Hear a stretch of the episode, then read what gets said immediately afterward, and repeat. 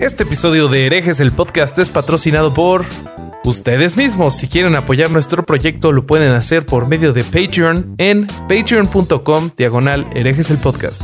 ¿Qué tal mis estimados herejes? Bienvenidos a Herejes el podcast, un espacio para conocer y discutir tópicos históricos, científicos, filosóficos, de actualidad y cultura popular desde el pensamiento crítico y la evidencia disponible, intentando siempre encontrar el humor y el punto medio. Como siempre me acompañan eh, mis dos hermanos Alejandros, Durán y Vasco. ¿Cómo están? Yo soy Bobby y hoy tenemos un invitado muy especial. Él es autor de varios libros, este, la mayoría de biografía histórica, una persona a la que admiramos mucho, Pedro J. Fernández. ¿Cómo estás, Pedro? Hola, muy bien. ¿Y ustedes? Muy bien, también, gracias. Muy bien, muchas gracias. Muy contentos, la verdad. Ajá, anticipando mucho esta plática contigo. Este, Durán hasta la semana pasada nos dejó plantados por estar leyendo yo días. nos quedamos como una hora esperando y no, y, Me quedé bien picado. Entonces, sí, aquí tienes un, pequeño fan club. Oye, ayer justo eh, hablando de, de, quedarnos picados con tu trabajo, me topé con tu, tu canal de YouTube y este y me sorprendió mucho, eh, sobre todo me quedé picado en el video que hiciste sobre preguntas, que pues yo creo que a muchos les ha pasado y ya te lo seguramente te lo han dicho muchísimas veces, pero me sorprendió mucho que no nada más haces eh, libros de, de biográficos, sino que también tienes eh, de vampiros y este que te gusta también escribir eh, fantasía y me sorprendió mucho tu versatilidad como autor. Entonces, eh, para los que nos escuchan, el canal de, Pedro en YouTube está buenísimo y también tiene varios videos sobre eh, dedicados para alguien que le gustaría empezar a escribir o que necesita herramientas para escribir. Entonces, recomendadísimo, chéquenlo. Seguramente te, han dicho mucho esto de, que este la versatilidad que tienes como autor es, es muy sorprendente. ¿Te lo han dicho o no? Eh, me lo han dicho en la editorial. Lo que pasa es que sí escribo de muchas cosas, pero nada más publico ficción histórica, pero este, yo creo que escribir de todo o tratar de experimentar o explorar te da eh, al menos herramientas para, o a mí en, mi caso, para la ficción histórica. O sea, el hecho de estar, por ejemplo, la fantasía o la ciencia ficción, donde tienes que crear mundos con reglas o crear personajes muy eh, característicos, me ayuda cuando yo estoy creando mi ficción histórica a tener que recrear esos mundos que técnicamente ya no existen y tengo que crear desde cero, este, y que uso técnicas parecidas a las que puede usar un escritor de fantasía. Claro, no, sí, debe de ser bastante difícil. Yo tenía una pregunta también que ahora me doy cuenta que es similar a eso. Yo te sigo en, en Instagram y veo que sos un lector voraz. O sea, veo y además muy organizado en tu lectura porque compartís los libros que lees y el orden y el número. Eh, y, bueno, yo leo muchísimo también, me encanta, no, no, no sé si lo tengo tan organizado, pero lo que sí me pasa es que cuando tengo que elegir qué libro nuevo voy a leer, muchas veces tengo problemas en que siempre termino leyendo lo último que me compré y tengo un montón que me van quedando para atrás. Quería saber cómo era tu proceso para elegir tu nuevo libro para leer eh, y si tiene que ver con lo que estás trabajando o con lo que querés hacer o si es simplemente eh, el apetito de la lectura de ese momento? ¿Cómo, es tu, tu, tu, elección de qué va a ser tu siguiente lectura dado que lees tanto? Eh, pues aquí lo que vas es tener, vas a estar leyendo varios libros al mismo tiempo. Generalmente tengo eh, dos o tres. Una vez llegué a tener cinco, lo cual no recomiendo. Este, pero, pero yo creo que lo que ayuda es que si, si, tienes diferentes géneros, si te cansas de uno o te estás cansando mucho con un libro, puedes dejarlo uno o dos días y luego eh, retomar y leer. Eh, eh, bueno, lees otro libro y regresas al primero, pero a mí me pasa que cuando estoy leyendo un libro estoy ya pensando cuál va a ser el siguiente. Ah, mira. Claro, claro. No, o sea, no lo elijo justo cuando termino uno, ya lo, ya lo tengo escogido. O sea que nunca tenés un día sin libro, ya está listo ahí esperando el siguiente. Sí. Ok. Y la otra pregunta que tenía, esta es más personal. Yo hoy, como nos tocó grabar a la, acá es la una de la tarde, estoy tomando mate, pero siempre en general cuando grabamos estoy tomando vino, me gusta mucho el vino. Eh, y vi que a vos eh, no solo te gusta mucho, sino que conoces y, lo expresás muy bien ahí en los videos que, estuviste subiendo. Quería saber cómo es tu, vínculo con, con, el vino, eh, cómo llegaste a todo ese conocimiento, si, eh, de dónde viene todo ese interés, si es, si es reciente, si es de toda la vida, porque no es algo tan habitual en México como sí puede serlo acá en Argentina. Pues el vino, la verdad es que me, gusta mucho. Eh, mi mamá, cuando enviudó, decidió que iba a ser sommelier, entonces está tomando ah. sus cursos y todo, y nos va eh, enseñando a mi esposo y a mí. Este, entonces, eh, de repente arma sus catas en la casa y vamos y aprendemos. Entonces, sí, eso es una experiencia, ha sido una experiencia maravillosa aprender de, de vinos del mundo, de diferentes uvas y todo. Entonces, eh, se nos ocurrió hacer estos videos para compartir todo lo que vamos aprendiendo. No, están buenísimos, la verdad que son muy, muy claros. Eh, y bueno, a mí que me gustan, súper interesantes. La verdad que felicitaciones por eso, aunque no tiene nada que ver con, con la historia ni nada, pero es, es, un gusto personal que me estoy dando preguntarte porque es un tema que me encanta. Así que gracias por, gracias por esos videos porque están buenísimos. Yo, yo tengo muchas preguntas, pero si las voy a hacer, no vamos a hablar nada de Porfirio. Entonces, arranquemos entonces. Mira, yo primero, antes de, antes de hacer una pregunta ya directa de Porfirio, es que algo que me llama mucho la atención de tus libros, bueno, de los que he leído yo, debo de aceptar que no los he leído todos aún, estoy en ese proceso, pero este me gusta mucho eh, la idea esta de que Porfirio te esté contando la historia de, sentir cómo te la está narrando. Y en el caso de querido don Benito, de que, de que Margarita Massa te esté contando la historia por medio de las cartas, ¿no?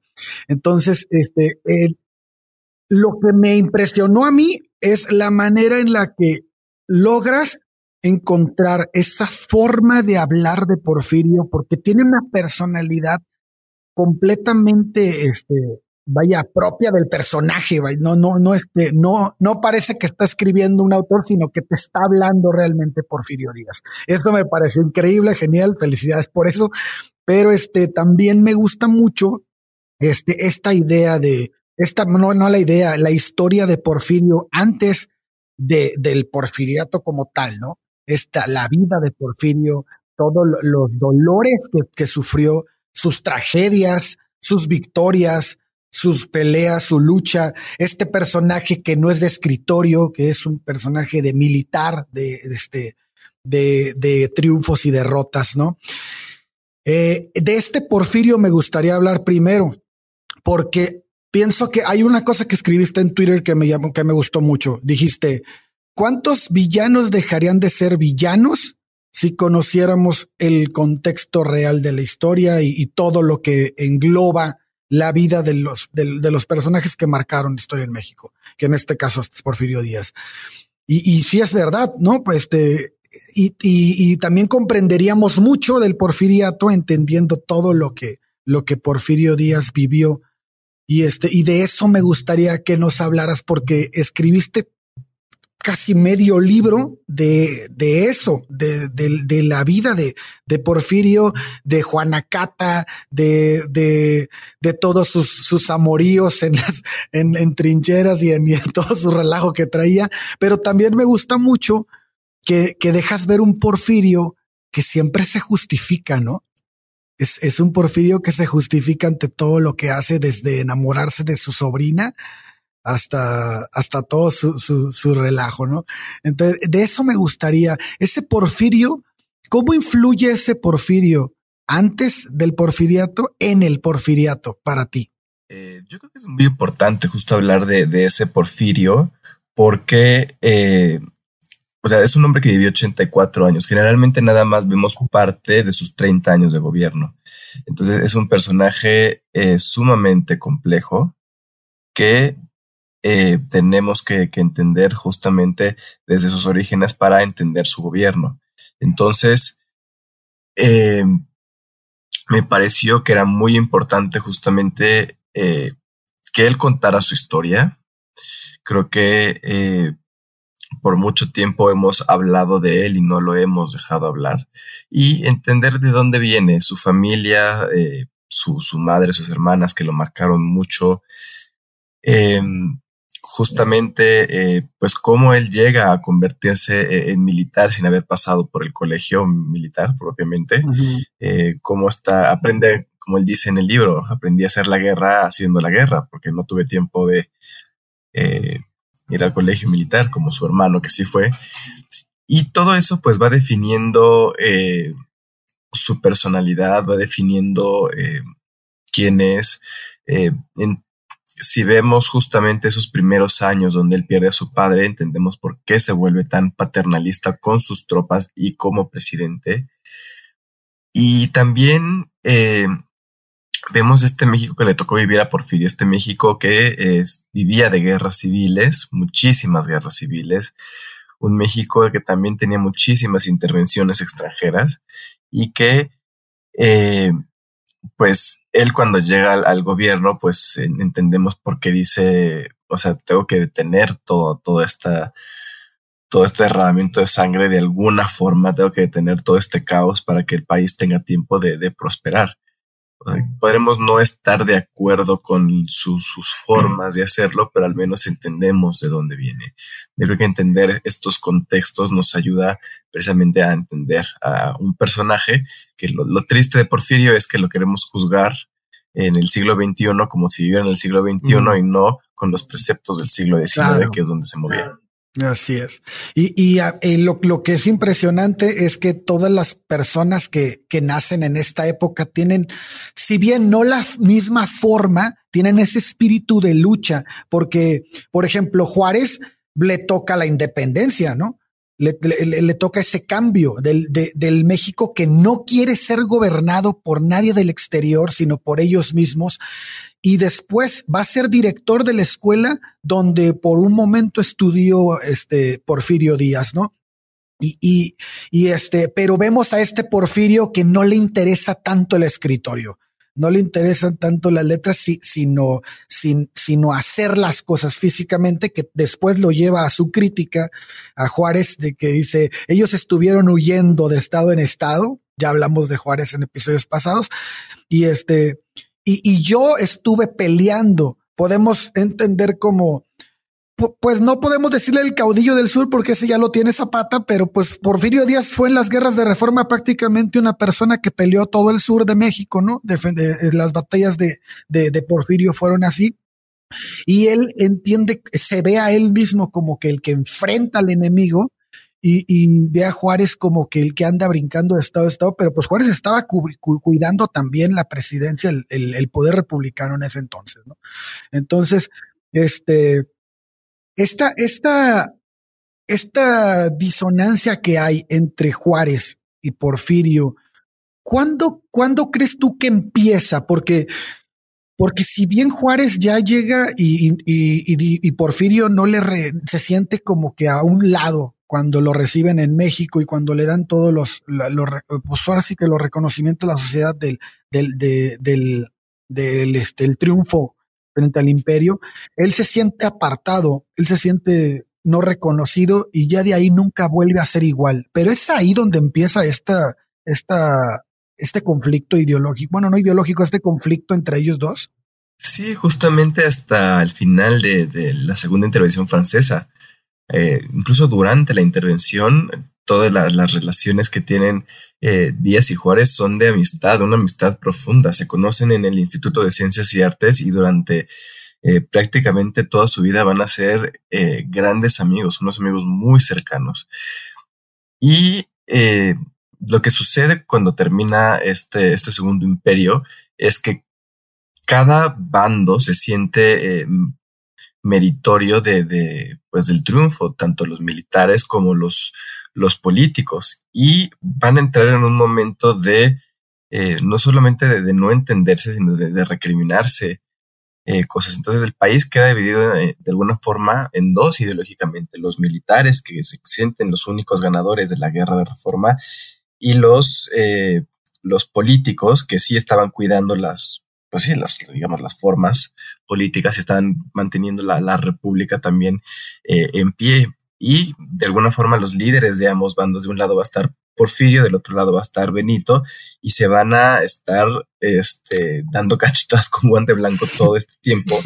este, empezando porque Juárez no deja que Porfirio entre con él a la ciudad, cuando finalmente Porfirio es el que recupera la capital. O sea, Porfirio recupera la capital organiza el desfile, se espera a que llegue Juárez y Juárez le dice que no puede entrar con él en la capital. Eh, debe haber sido un golpe terrible para, para Porfirio eh, que él haya recuperado la capital, que se haya encargado de eh, organizar la entrada triunfal y que en la mera hora Benito no lo haya dejado entrar con él, cuando el, héroe militar del momento era precisamente el propio Porfirio. Entonces ahí empieza un, rompimiento donde los dos se van a estar golpeteando todo el tiempo.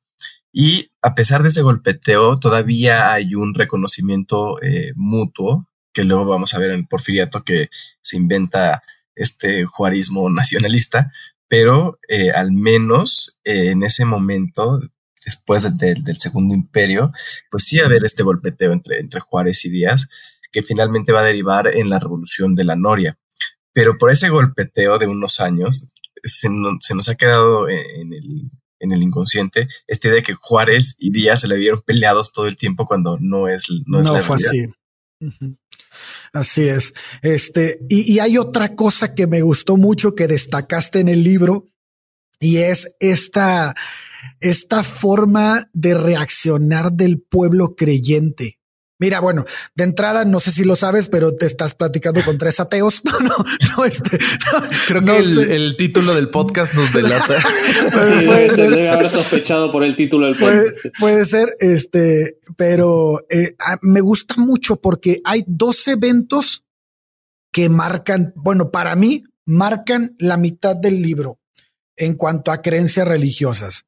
Uno es la muerte del hermano cómo, lo matan al hermano y, lo matan y, también en parte la venganza, o sea, la muerte es tan trágica, bueno, lo que, lo que entiendo yo, por lo que hizo él antes, ¿no? De, sacar al santo del pueblo y lo arrastraron por el pueblo, porque lo matan de una manera muy parecida, ¿no? Bueno, le hacen cosas muy parecidas a lo que él hizo al, al santo, incluso al grito de, le hiciste esto a nuestro santo, ahora vas a ver cómo te va a ir a ti y, le cortan las plantas de los pies, lo hacen caminar por brasas ardientes, le, lo torturan, le, le, quitan sus miembros viriles, bueno, lo, lo matan horrible. ¿Tenía más de uno? Bueno, su, miembro viril, eh, sus testículos y su pene, vaya. Y este, y el, y el, y este, y vaya, y esa es la primera. Y la segunda es cuando muere Delfina, ¿no? Cuando muere Delfina, la forma en la que le llega el obispo y le dice, era obispo cardenal, no recuerdo muy bien, pero le dice, este, Porfirio, eh, tienes que renunciar a la constitución, ¿no? Y este, es como, como lo narras en el libro, y este, porque estás en pecado, y bueno, me gustaría que lo, que lo platicaras, porque estas dos partes a mí se me hace que te hablan de un Porfirio bastante creyente, pero nada, pero más allá de la creencia y de la situación del país, cómo las creencias tan enraizadas pueden provocar cambios, este, o, decisiones tan drásticas. Sí, pues es que Porfirio al final eh, nunca dejó de ser católico, pero era un liberal, entendía el, lo dañino que era el, pues el poder de, de, la iglesia en el Estado. Entonces, eh, por eso es de los primeros que se suma a las leyes de reforma, la constitución del 57. Y eh, pues parte de, eso era la, superstición que había.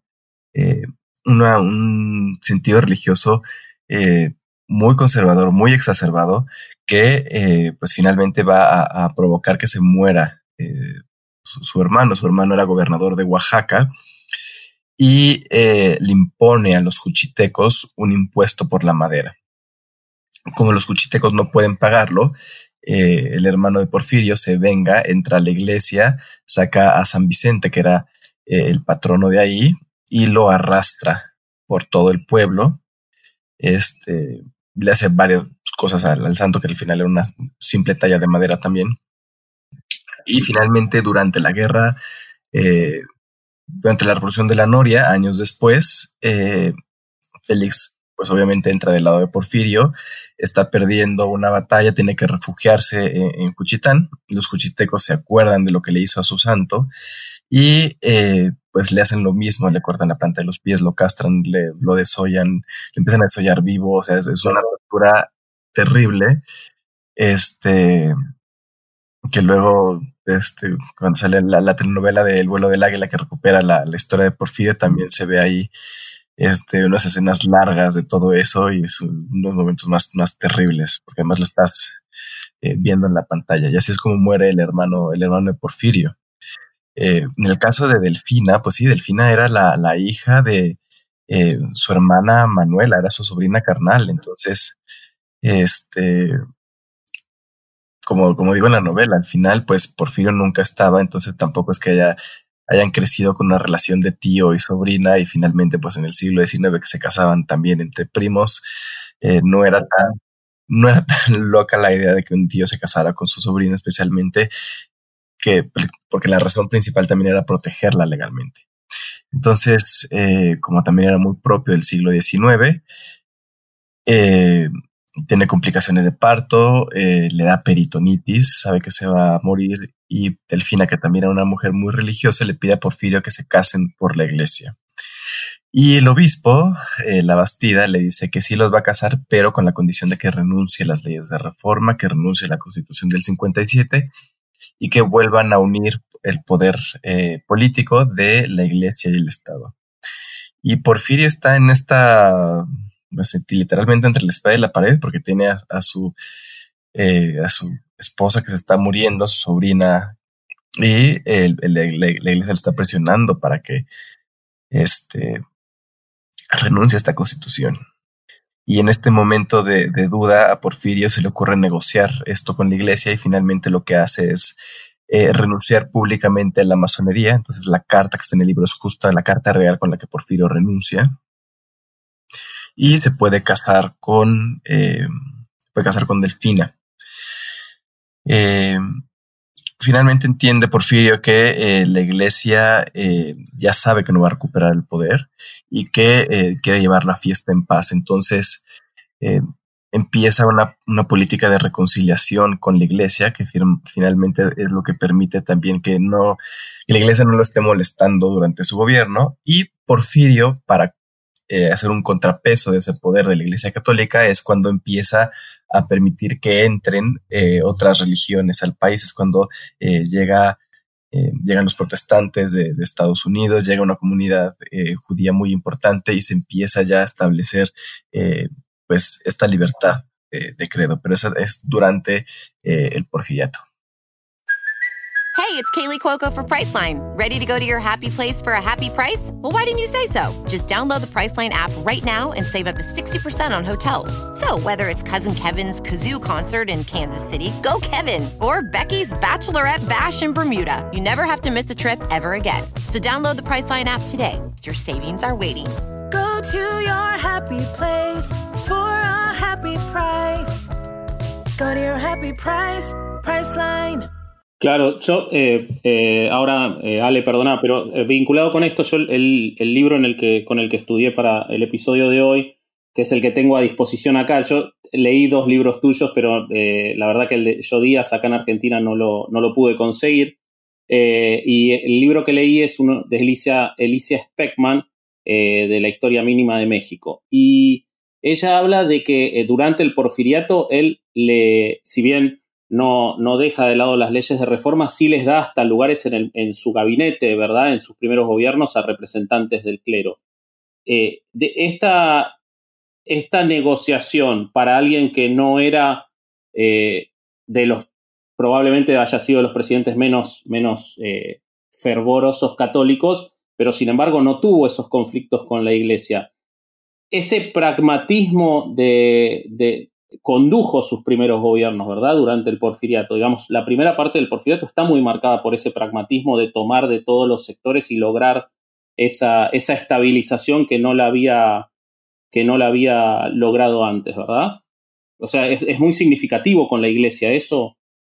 Sí, justamente, eh, digo, durante la primera presidencia, eh, generalmente todos los hombres que lo rodean son eh, personas que lo ayudaron a llegar al poder, que fueron sus compañeros de armas. Luego le deja el poder a su compadre Manuel González para que se lo vuelva a regresar, para que pueda él jugar un tiempo con esta idea de que como llegó con la bandera de la no reelección puede volver a gobernar.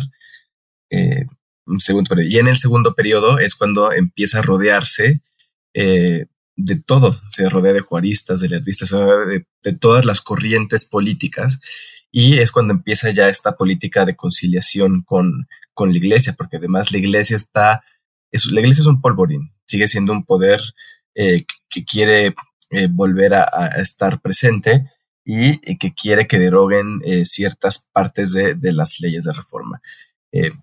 Porfirio los logra controlar, pero finalmente esa es una olla de presión que va a estallar años después con la guerra cristera. Otra vez una guerra entre la iglesia y el Estado, pero Porfirio los logra controlar muy bien con esa política de conciliación. Esta política de conciliación implica justamente, eh, pues sí, juntarse con todas las fuerzas políticas y, como digo, hacer este contrapeso con otros líderes religiosos.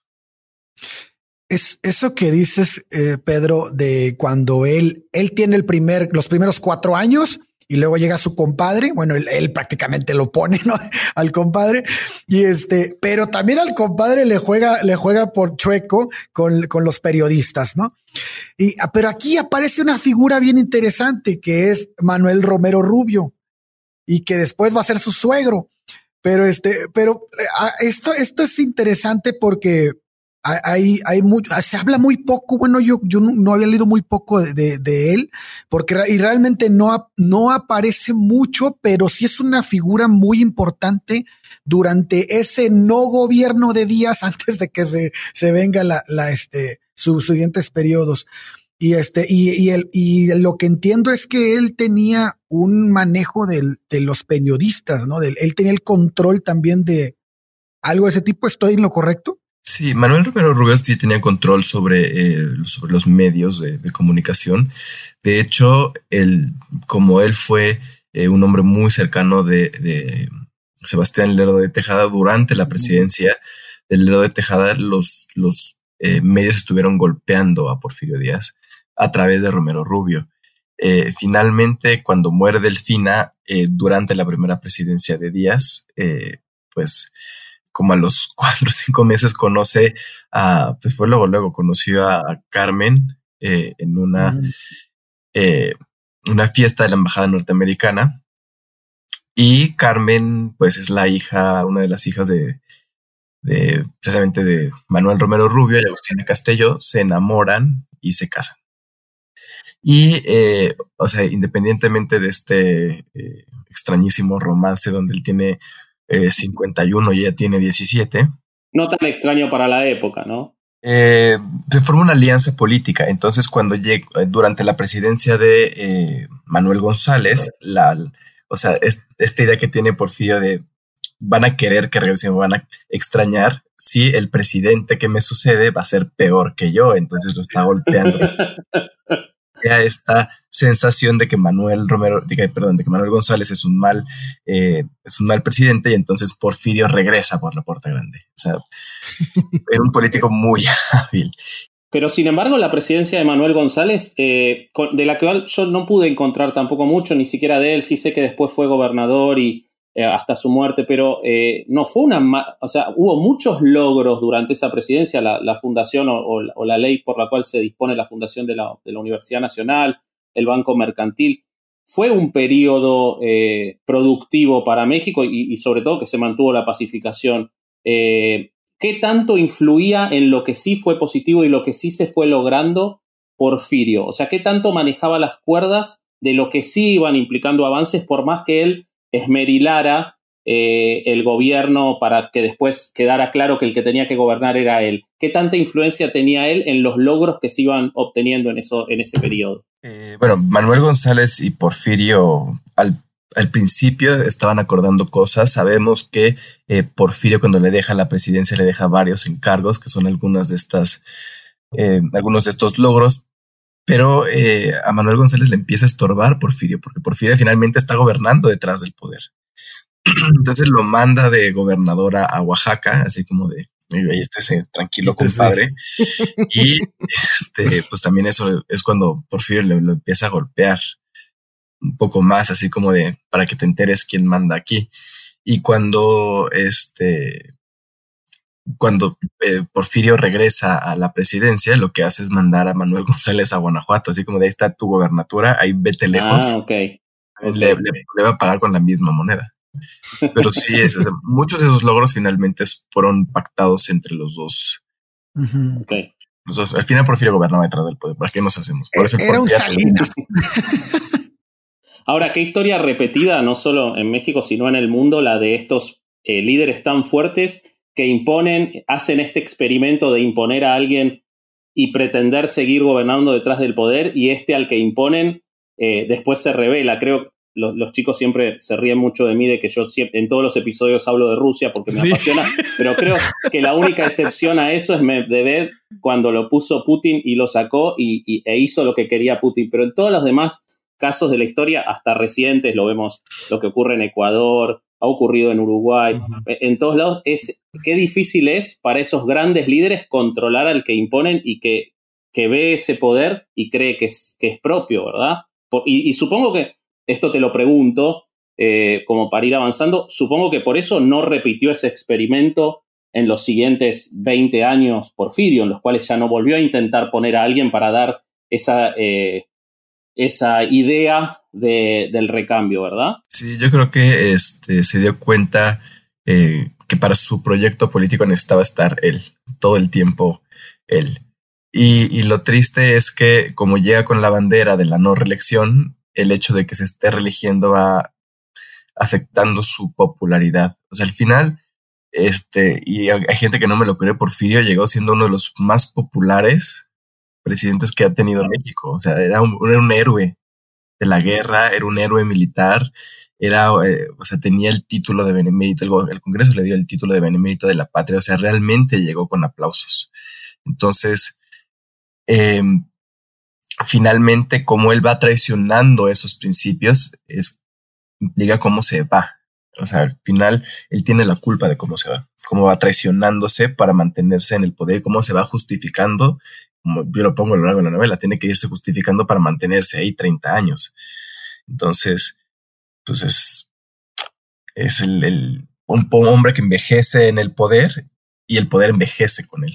Eso último que decís es muy significativo. Eh, perdón, Ale, después volvemos para atrás, pero como lo señaló, a mí me llamó mucho la atención y creo que, también, sin duda, debe ser parte de, lo que lo termina eh, derrotando o su, o su propio boicot, su auto boicot.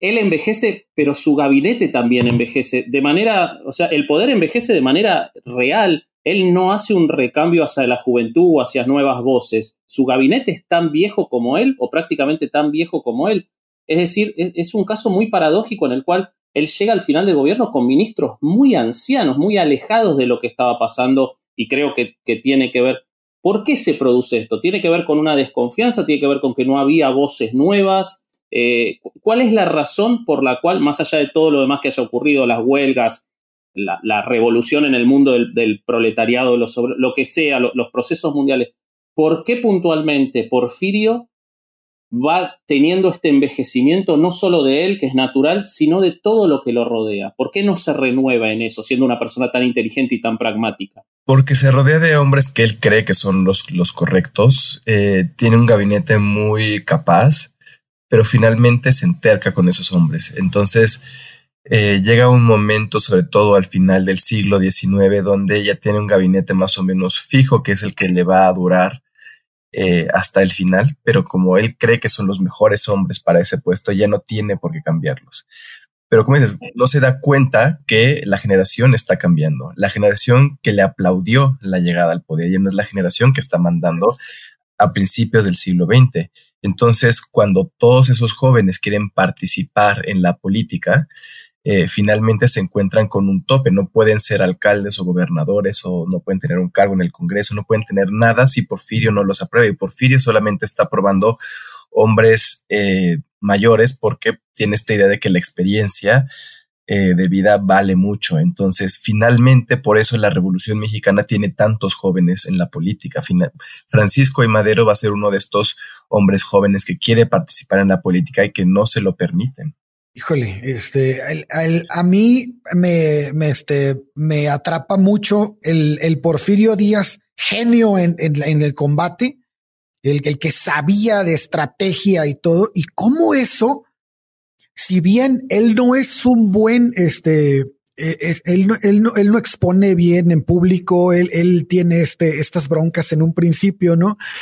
Este, incluso lo, en el Congreso lo bajan, ¿no? Porque se le olvida lo, lo, que tiene que decir cuando, cuando está de diputado. Pero este, pero me impresiona mucho cómo después traslada esa inteligencia en la guerra a esos manejos en la política porque él prácticamente es un estratega de guerra que se convierte en un estratega político. O sea, es el, la evolución en su, en su, en su forma. No sé si es, no, no creo por su orgullo y por su forma de ser que haya permitido que alguien le estuviera diciendo cómo se tenía que mover políticamente. Más bien siento que es algo que él empezó a aprender durante todo su, su, este, su gobierno y que al final al menos en los primeros, en, los primeros años de su gobierno, logra muy bien, porque el, el, el, primer año es, es, logra la inversión extranjera, logra el reconocimiento internacional, logra varias cosas que eran importantes para después, los cimientos que iban a ser lo que después lo iba a perpetuar un poco más, ¿no? Bueno, mucho más. Y este, pero, pero ese Porfirio, esa evolución en el, en el, en la forma de ser de Porfirio a mí me atrapó mucho y es algo que, que este, que yo no estaba consciente de aceptarlo y, y, y, que lo plasmas muy bien, o sea, lo, logras muy bien transmitir porque pues, pues, te lo estoy diciendo un lector de tu libro, es, es, es, algo que se me quedó y que no, que yo no había comprendido muy bien de este, de este, de este personaje. Sí, justamente eh, creo que Porfirio era un, un, gran estratega. Este, quién sabe qué hubiera sido de él si hubiera pasado por el colegio militar pero gracias a que era muy inteligente, la verdad es que eso eh, lo, puso eh, como uno de los grandes eh, militares mexicanos del siglo XIX. él tiene muchas batallas importantes, sobre todo en la, en la, intervención francesa, muchas. él recupera Oaxaca, recupera Puebla, recupera México, o sea, todo en de forma consecutiva varias veces este, digo, en varios meses. Entonces es, es muy, muy interesante.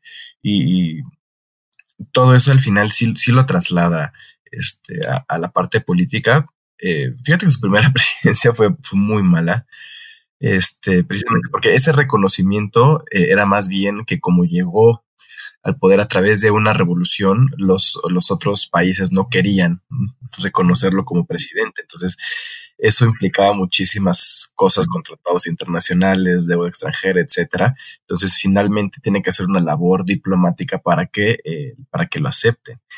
Y eh, quien lo ayuda mucho a, encauzar este pensamiento es justamente eh, Manuel Romero Rubio, que era un, político muy capaz y que lo va, lo va guiando y lo va ayudando. incluso la, la, propia este, Carmelita que, que pule su imagen y que lo educa, este, también eso ayudaba eh, bastante. Y entonces el, el presidente, el de la primera, de la primera presidencia a la segunda es completamente diferente. Y por eso eh, Romero Rubio, este, además de ser su suegro, se convierte eh, durante 10 años en el secretario de gobernación. O sea, literalmente es la mano derecha de Porfirio. Ah. Manuel Romero Rubio finalmente eh, encausa este pensamiento eh, político de Porfirio y eh, durante la segunda presidencia llega ya con un pensamiento formado, ya con una imagen completamente diferente gracias a, su esposa que este, le pule la imagen, lo educa, este, y, lo hace este, la imagen icónica que tenemos hoy de Porfirio con el bigote francés y con la levita y todo, es, es la construcción de, de Carmelita. Y todo eso pues va a ayudar finalmente a cimentar la imagen de Porfirio. Por eso es, eh, lógico que Porfirio haya escogido a, Romero Rubio como su secretario de gobernación. Claro que estamos hablando de un caso de nepotismo porque finalmente era su suegro. Claro, claro, claro. Yo ya te hago una pregunta eh, relativa a, Vos estabas hablando de, cómo eran sus cambios y antes hablábamos de, su envejecimiento y de su terquedad. Eh, yo veía, y en, en, el, en, el, libro que yo estuve, que yo leí, eh, se habla de dos porfiriatos y ellos, ella marca, Speckman marca ese límite en 1890, eh, con, con, el cambio hacia la reelección indefinida. Pero leyendo los logros que ocurren incluso entre 1890 y 1900, todavía hay la constitución de los ferrocarriles y muchas cosas más que son muy progresivas y muy liberales y que marcan avances. Y yo donde veo el punto de quiebre, digamos, hacia lo que ya es el declive eh, irremediable, eh, yo lo veo más con toda esa discusión de la constitución del vicepresidente y de si él se va a volver a presentar o no en 1904. Eh, ¿Por qué ocurre todo? Y, toda la cuestión me interesaría que nos cuentes un poco sobre la figura de Bernardo Reyes también, a quien él pone en el gabinete, luego lo saca, luego es candidato por la presidencia. Eh, es esa etapa entre 1900 y 1904, digamos, en la que ya se constituye una crisis que no va a tener, remedio. Eh, ¿Nos podés comentar un poco cómo se produce, por qué, eh, qué es la discusión de la vicepresidencia? Sí, yo también concuerdo que este, el, porfiriato se rompe en 1900. es justo donde la gente se empieza a preguntar si nadie más puede gobernar, donde ya se dan cuenta que Porfirio está viejo y empiezan a mirar a otros, a otros hombres. Y uno de ellos es un militar muy capaz de Nuevo León, que es Bernardo Reyes. Y Porfirio, en su forma muy este, estratégica de ver las cosas, lo invita a formar parte del Ministerio de Guerra. Eh, con la idea de que había otro, otro hombre que también estaba eh, volviéndose muy popular, que era José Yves Limantour, que era el, eh, ministro de Finanzas que había arreglado todos, todas las finanzas terribles que habíamos tenido en México durante el siglo XIX. Y aunque sí considera que los dos son muy capaces, lo que hace es que deja que los dos estorben. Entonces, en el gabinete, lo que hace es que, estén cerca, les da un protagonismo a los dos y luego se echa para atrás y deja que se pelen. finalmente, eso va a, provocar que Bernardo Reyes eh, renuncia al gabinete y se regresa a Nuevo León, donde eh, Porfirio le va a seguir dando balas para que lo tenga eh, de amigo, pero cuando empieza otra vez a tener mucha popularidad, más hacia finales de la década, lo vuelve a mandar, lo vuelve a mandar lejos. Y lo mismo le pasa a Limantour. Limantour no está en las fiestas del centenario de 1910 porque lo manda a Francia a hacer algún encargo eh, ridículo y entonces ahí, están los dos, porque el protagonista tiene que ser Porfirio, o sea, Porfirio maneja a sus hombres así, deja que se estorben o los manda lejos, o sea, es, para él la política es, un tablero de ajedrez y así es como él, lo maneja. Pero justamente eh, en eh, entre 1900 y 1900 va a tener que estar manejando así a sus hombres porque Porfirio no quiere perder el poder y se vuelve un hombre que no puede gobernar el siglo XX, que no lo entiende, es un hombre que no sabe qué hacer con las huelgas obreras, es un hombre que no sabe qué hacer con estas peticiones eh, de derechos que empiezan a llegar. Él es un hombre del siglo XIX, es un hombre que tiene otra forma de pensar. Entonces eh, empieza a haber rompimientos por todos lados, o sea, muchos de los grandes errores pues, los grandes crímenes y todo eso que le recriminamos al porfiriato sucede justamente durante los últimos 10, 11 años. No fue una constante durante los 30 años. Claro. Y es ahí donde se cae todo. Pero, pero sí inicia así, ¿no? También como que era una, lo, que, lo que deja ver, este, lo que dejas ver en el libro también es un porfirio muy, muy, este, directo al, al momento de tomar las decisiones, ¿no? Con el, con, con la famosa frase de mátalos en caliente, que fue casi al inicio, ¿no? Y, y, y que tú la pones lo que en verdad dijo, ¿no? Lo, el, el, telegrama que manda. Pero este, que hoy lo puse en Facebook y todo, solo puse las palabras que pusiste tú, las letras así como desacomodadas y todo el mundo me puso, ¿qué? ¿De qué, ¿De qué estás hablando? Pero lo puse así nada más para generar polémica. Y este, y, y, me, me, me, deja ver que Porfirio es una persona tajante, ¿no? Así que dice, a ver, la crítica, ¿no? De, la muerte de Maximiliano, ¿para qué lo meten a un juicio? Esas personas te matan y ya, de aquí, tiras sangre y te mato. O sea, es una persona que, te, que critica la legalidad de Benito Juárez al haber hecho todo el juicio este. Si al final lo ibas a matar, mátalo. Que, que finalmente es una forma de pensar que si bien la, vamos a ver más acentuada en los últimos 10 años, como dices tú, sí es algo que él viene ya, eh, que, que él ya deja ver desde tiempo atrás, ¿no? Sí, él tiene una forma muy particular de pensar. Este, en el caso de Maximiliano sí le molestó mucho el juicio. Este, sobre un, un juicio en un teatro cuando ya todos sabían en qué iba a terminar. O sea, ¿para qué haces todo el rollo legal? Y, algo que le molesta mucho a Juárez y a otros liberales de la época es que cuando termina la segunda intervención francesa, Porfirio dice, no voy a fusilar a los franceses, no voy a fusilar a los soldados extranjeros, ellos solo estaban siguiendo órdenes, entonces para mí no son criminales y a mí no me corresponde juzgarlos. Entonces eso también va a tener un rompimiento con muchos eh, liberales. Él solamente fusilaba a los mexicanos que habían participado con eh, los intervencionistas, pero a, los intervencionistas en sí, a los, sobre todo a los soldados franceses, como ellos no tienen la culpa, les dijeron que vinieran, los pobres eran unos, muchos eran este, adolescentes porque ni siquiera mandaron a la parte, eh, pues, al grueso del ejército francés o al entrenado que seguía allá peleando con Prusia. Entonces, este, Porfirio se, es como de, los va a perdonar y que se regresen a su país ya. Aquí ya tuvieron su aventura y van de regreso. Entonces eso va a tener, tener muchos problemas. Y eh, lo que hacen Juárez y Lerdo es que cuando de repente hay levantamientos, pues mandan al ejército.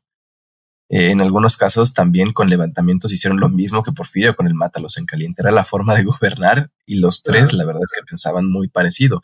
En el caso del Mátalos, la política de Mátalos en caliente, eh, es que ni siquiera es política, porque la gente cree que estuvo fusilando gente 30 años. El incidente de Mátalos en Caliente, tal cual, eran nueve lerdistas que se querían levantar y antes de que hubiera un levantamiento, los, eh, pues los pasó por las armas. Eh, pero a partir de ese incidente se quedó esta leyenda de que Porfirio trataba así a todos sus, a todos los disidentes. Y si hubiera sido así, esa hubiera sido su política para contener la revolución y claramente no fue así. Yo te quería preguntar una cosa eh, más, más general.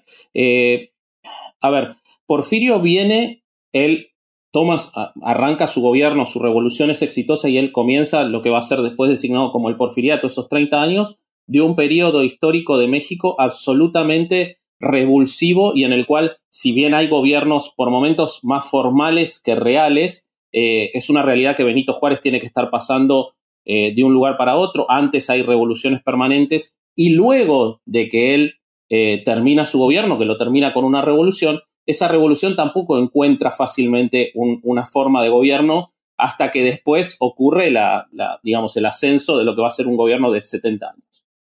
Pero el periodo de Porfirio es un periodo de estabilidad política de cierta forma, es decir, se puede gobernar y hay avances permanentes en cuanto a constitución de, la forma de las ciudades, de los ferrocarriles, de, la educación pública, de la salud pública, de lo que se quiera ver.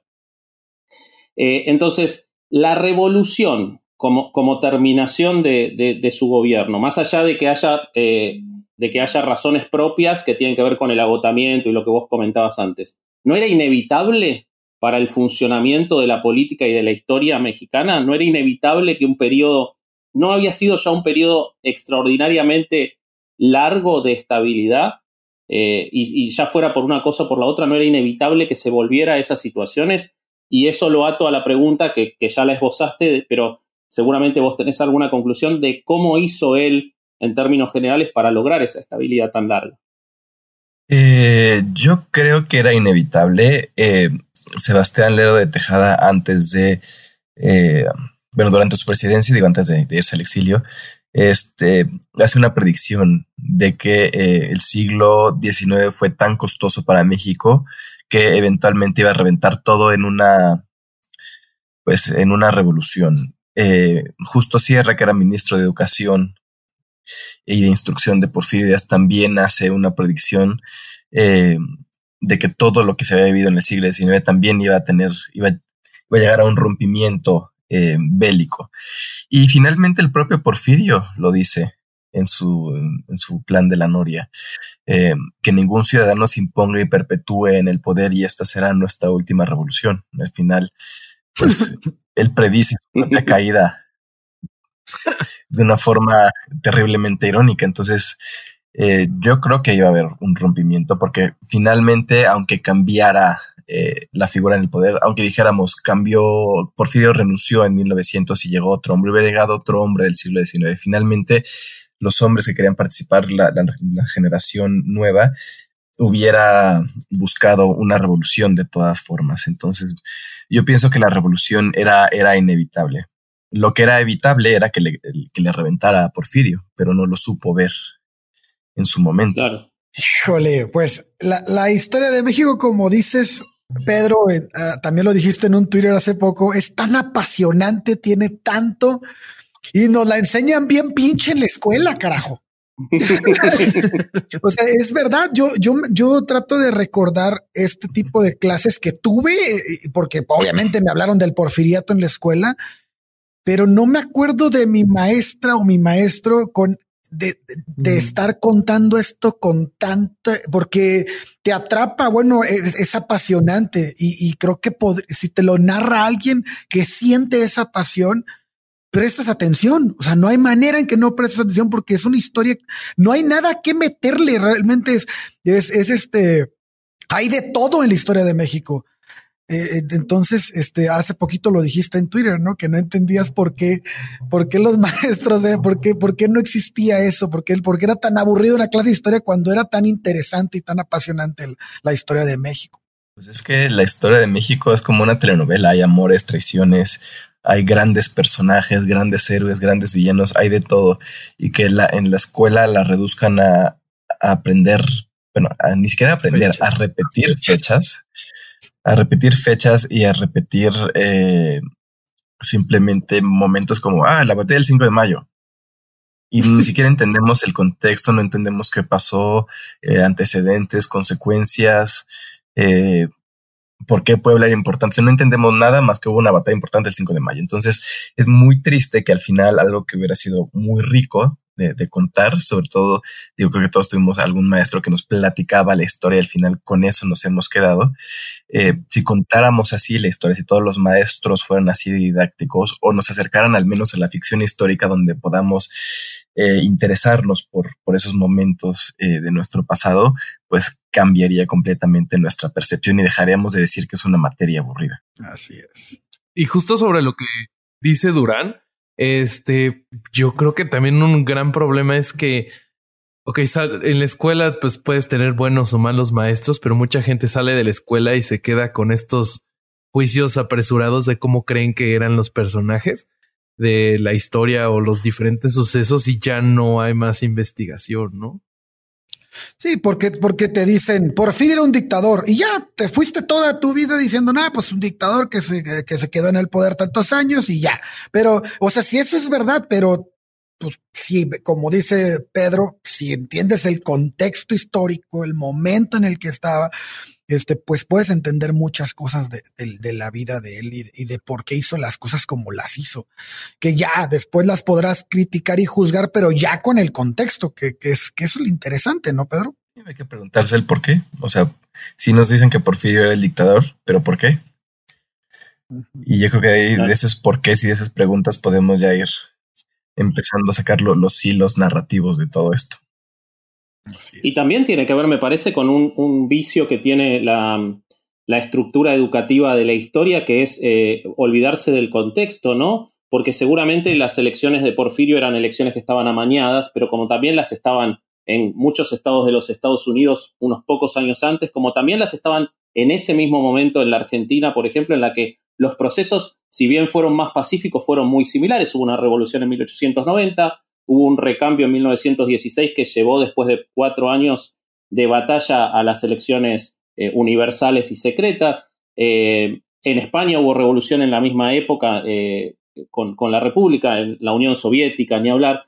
Quizás si se pudiera ver ese contexto y si se enseñara con contexto y no de forma tan fragmentada, uno podría entender las motivaciones que muchas veces son producto propio, pero son producto de la época también que en general casi siempre, nadie, nadie es aislado por más que tome sus propias decisiones particulares, ¿no? Me parece que esa es una falla. Sí, tienen, tenemos que ver. Es que, y siempre nos pasa, sobre todo en los países latinoamericanos, siempre estamos viendo hacia adentro. Como si de repente claro. nuestros países estuvieran cortados eh, fuera sí. del, del, mundo. Entonces, si, si viéramos hacia afuera, por ejemplo, cuando me dicen es que Porfirio no permitió las huelgas obreras y yo así de pues Estados Unidos tampoco y en ningún país del mundo en ese momento se permiten las huelgas obreras y también les mandaban al ejército y también hubo matanzas. O sea, no se sientan únicos. Claro. Entonces, en la Argentina las hubo en la misma época de las mismas formas, por ejemplo. Exacto. Entonces, si, si viéramos hacia afuera, entenderíamos precisamente que era, era algo eh, pues propio justamente de, esa época histórica y nos ayudaría un poco a entender también al personaje. Yo tengo una última, una última pregunta, si puede ser, que es una curiosidad que me quiero sacar. Eh, cuando lo asesinan a Madero, ya luego de que eh, Porfirio, por, obviamente ya no estaba, porque a Madero lo asesinan en la presidencia, eh, Porfirio vivía todavía. Yo quisiera saber si hay registro de cuál fue la reacción de Porfirio al, al, al asesinato de Madero si hay algo, si hay algo que él haya dicho o que hayan dicho testigos sobre eso. Eh, sí, justamente eh, lo, lo, lo, pongo en el libro. Es que cuando matan a Madero, Porfirio está eh, visitando Egipto, entonces él no se entera en ese momento porque no llegaban las noticias. Eh, estaban empezando, había problemas todavía porque iba a empezar la, la, Primera Guerra Mundial, entonces pues las noticias permeaban solamente las noticias de Europa. Uh -huh. Entonces sale de Egipto eh, días después, eh, llega a Niza y entonces lo, lo, se baja del barco y llegan un montón de reporteros a preguntarle por la muerte de Madero y es ahí donde se entera que, que mataron a Madero. Y la respuesta que le da Porfirio a los reporteros es eh, no puedo opinar sobre un enemigo que que el pueblo quería tanto, algo así dice. Y entonces en privado, eh, esa noche sus amigos dicen, me siento muy mal por México porque habían puesto todas sus esperanzas en un hombre, en un hombre que querían mucho y que finalmente eh, mataron.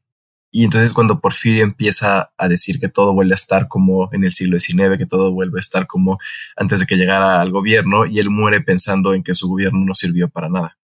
Qué triste. Así es porque además cuando muere hay una, eh, una intervención eh, norteamericana en Veracruz, entonces hay una amenaza de que Estados Unidos entre a México y así es como él muere pensando que sí. eh, Estados Unidos va a entrar a México, que la revolución se salió de control y que otra vez hay guerras civiles por todos lados. Así es como muere Porfirio. Y no estaba tan equivocado. No. Bueno. Híjole, pues nos faltarían unas cinco botellas de vino para terminar un tema así. Pero, qué interesante y qué, y qué gratificante es hablar contigo, Pedro. Este, la verdad es que teníamos mucho, mucho rato queriendo, este, anhelando esta plática y, y, y bueno, pues este, se nos hizo. Y muchísimas gracias por, por haber estado con nosotros y, y por haber, este, por habernos regalado este tiempo. Y este, pues que, ¿Qué más te puedo decir? ¿Cuándo sale el de la Malinche? El libro de la Malinche sale el próximo año. No es por presionar, ¿verdad? Me lo van a tener que mandar usted. Me lo tienen que mandar, chicos. Alejandro o Bobby me tienen que mandar un paquete de libros. Yo el último, eh, el primero que conocí tuyo fue el de Iturbide y no, no, no te conocía. La verdad lo compré en un aeropuerto. Mi mujer es mexicana, así que voy bastante a México, pero ahora hace como tres años que no voy y, me apasionó. Ya conocía la figura de Iturbide, pero como un villano, de nuevo, lo mismo. Y la verdad que leer ese libro fue, fue maravilloso para mí, no solo por, por, por lo bien que está, sino por cambiar esa percepción y, tener una amplitud de la historia mexicana que, como vos decís, quienes la percibimos de afuera, la percibimos muy eh, en, en, en, términos dramáticos griegos o de telenovela, como, como prefieras. Eh, y, y, la verdad que eh, me, me, me, pareció apasionante. Así que espero, espero recibir los, los, próximos o poder viajar a México alguna vez de vuelta y comprarlo. Pero muchas gracias por este tiempo. Nosotros nos encargamos, no, no te preocupes. Este, y bueno, pues ya para terminar, ¿cómo te podemos encontrar en redes sociales, Pedro? Eh, Twitter e Instagram como eh, PedroJ86. Ajá. Y eh, mi alter ego es, en Twitter es arroba don Porfirio Díaz, en Instagram es arroba don Porfirio. Y los dos tenemos también eh, página de Facebook, entonces ahí. Entonces ahora a Porfirio le llegan ya las noticias rápido porque ya está en redes sociales. Así es. Tratando de entender el siglo XXI, ¿no? Un poco. Ese, ese es lo más, lo más maravilloso de tu, de, tu, de tu Don Porfirio, es eso, que no es una recapitulación de, de lo que fue, sino tratar de, de, entender lo que está pasando desde esa mirada. Eso me parece excelente de tu, de tu es maravilloso, síganlo. Síganlo, síganlo. Este fue otro domingo de no ir a misa y escuchar herejes en podcast. Y bueno, mis estimados herejes, hemos llegado al final del capítulo. Espero que hayan disfrutado mucho de esta plática que tuvimos con el buen Pedro. En la descripción del capítulo les vamos a dejar eh, las ligas para que puedan checar todos los libros que ha escrito Pedro y ojalá se animen a comprar uno. Eso es todo por hoy y nos vemos en la próxima.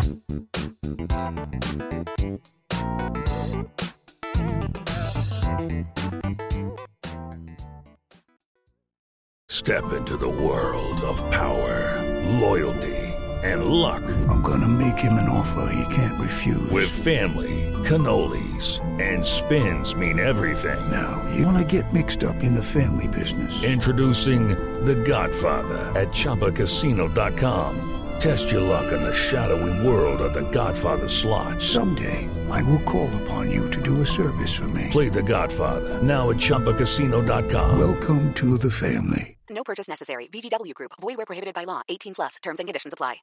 ¿Estás listo para convertir tus mejores ideas en un negocio en línea exitoso? Te presentamos Shopify. Tal vez no lo sabías, pero nuestro podcast More Than Mamis es un negocio y lo empezamos por supuesto para desahogarnos y hablar sobre la maternidad, no para convertirnos en expertas de ventas y del e-commerce. Así que sí, necesitábamos ayuda para vender nuestro merch y poner en marcha nuestra tienda. ¿Y cómo suena con Shopify? Llegó otra venta. Shopify es la plataforma de comercio que está revolucionando millones de negocios en todo el mundo. Ya seas un emprendedor desde tu casa o desde donde sea, Shopify es la única herramienta que necesitas para iniciar, administrar y hacer crecer tu negocio sin dificultades. Con Shopify puedo gestionar pedidos, envíos y pagos desde cualquier lugar, brindándote toda la información y estadísticas de tus ventas al detalle. Regístrate para un periodo de prueba con tan solo un dólar al mes en shopify.com barra sonoro, todo en Ve a shopify.com barra sonoro para llevar tu negocio al siguiente nivel. Shopify.com barra sonoro.